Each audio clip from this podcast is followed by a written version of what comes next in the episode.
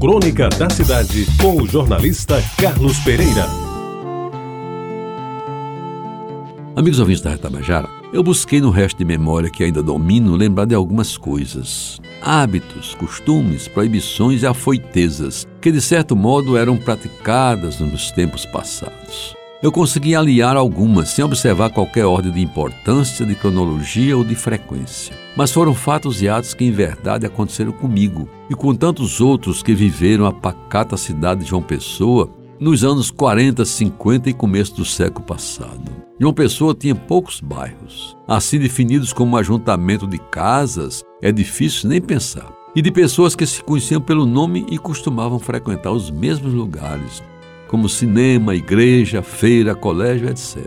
Os bondes? Ah, os bondes eram o transporte coletivo mais usado antes da chegada das sopas e depois dos primeiros ônibus. Sopas eram vães, naquela época chamadas de marinetes. Os automóveis eram raros e os seus donos eram gente rica, que morava no centro, sobretudo nas avenidas João Machado, Maximiano Figueiredo, na Rua da Palmeira e na Rua das Trincheiras, e algumas outras lá no longínquo Roger. Pois bem, quem tinha mais pressa e alguns cruzeiros, que era a moeda da época, costumava fazer uso dos carros de praça, que são os táxis de hoje, cujo ponto único ficava no ponto de 100 réis, ao lado da torre do relógio que ali existia. E era nesse burgo abençoado por Nossa Senhora das Neves que se registravam algumas proibições, usavam-se alguns remédios sem receita médica e se desenvolviam atividades nem sempre recomendáveis pelos adultos. Vamos destacar algumas delas agora. Um verdadeiro veneno a mistura de chupar manga e tomar um copo de leite. Beber água gelada depois de uma chega de café quente. Comer uma feijoada e jogar bola dava congestão.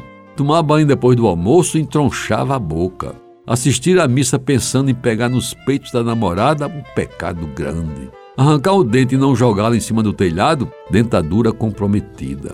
Comer guajiru quente tirado das areias da praia, dor de barriga na certa. Pois bem, meus amigos, em matéria de sexo, dizia-se que a masturbação criava pelos na palma das mãos, que a menina podia engravidar se o rapaz tivesse com ela um bate-coxa, ainda que sem penetração, que casar sem ser virgem podia anular o casamento. E que a prova da virgindade era o sangue do lençol na cama da lua de mel, que blenorragia só se curava com injeção de bezetacil e por aí vai. No item remédios caseiros, alguns eram famosos e utilizados às escâncaras.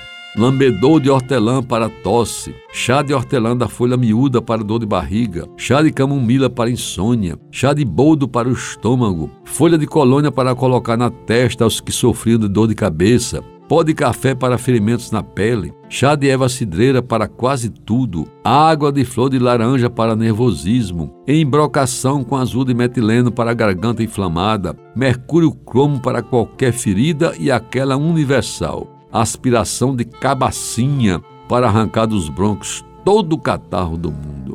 Tem ainda muito mais, muita coisa para ser relembrada daqueles tempos, como por exemplo os pregões populares. Mas, meus amigos, isso fica para outra vez. Você ouviu Crônica da Cidade com o jornalista Carlos Pereira.